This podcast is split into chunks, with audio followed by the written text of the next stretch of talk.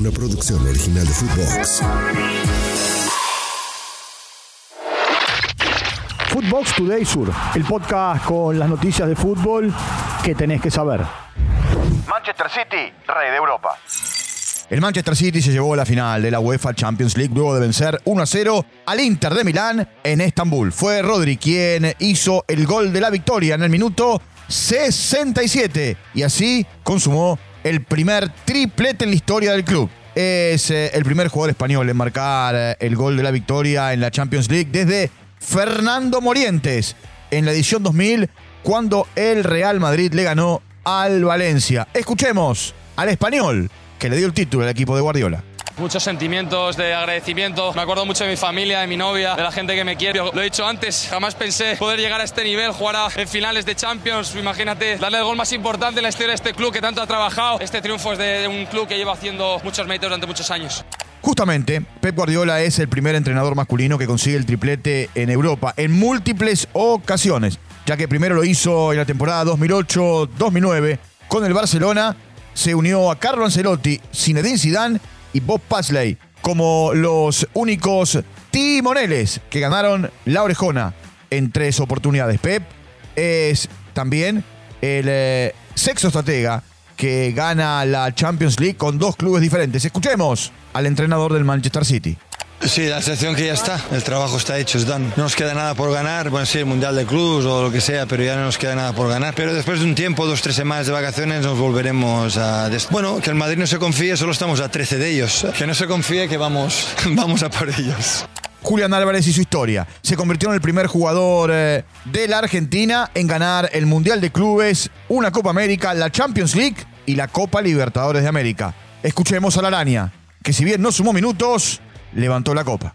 Muy poco tiempo, una temporada, la verdad que magnífica, increíble. En lo personal, no solo por la victoria, sino porque aprendí mucho, crecí mucho. Era un desafío para mí venir de- desde Argentina a otro país, a otro fútbol. Y la verdad que me recibieron muy bien, me ayudaron mucho. Y bueno, hoy terminamos la temporada de, de la manera que todos queríamos, ganando todo.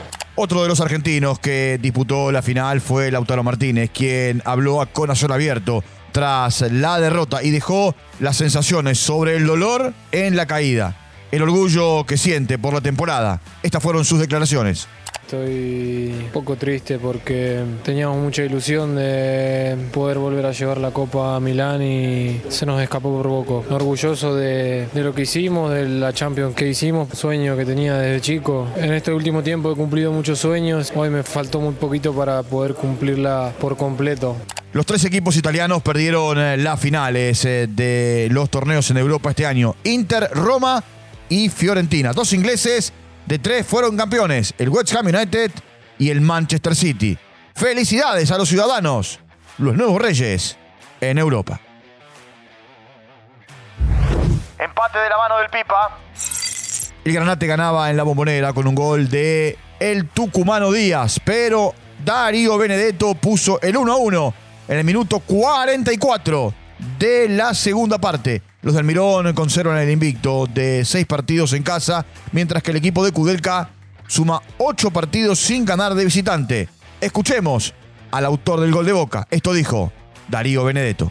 Un resultado un poco injusto, ¿no? Creo que ellos encontraron el gol, fueron contundentes en la que tuvieron, pero creo que manejamos el partido nosotros, hemos mejorado muchísimo, sabemos muy bien que tenemos que volver como sea al triunfo por el campeonato, más allá de que en la Copa estemos clasificados, creo que todavía nos falta dar un poquito más en el campeonato y bueno. Talleres a un punto de River.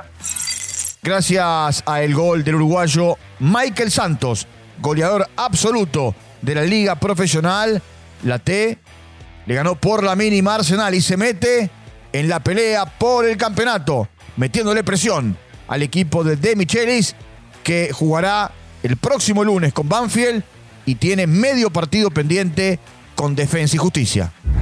Puntos de oro para el Calamar. Platense derrotó 1 a 0 a Tigre con gol de Nicolás Castro. Tercera victoria consecutiva con la valla invicta para el equipo de Martín Palermo. El conjunto de Diego Martínez acumula tres caídas seguidas y siete partidos sin ganar. Footbox Today Sur. Una producción original de Footbox.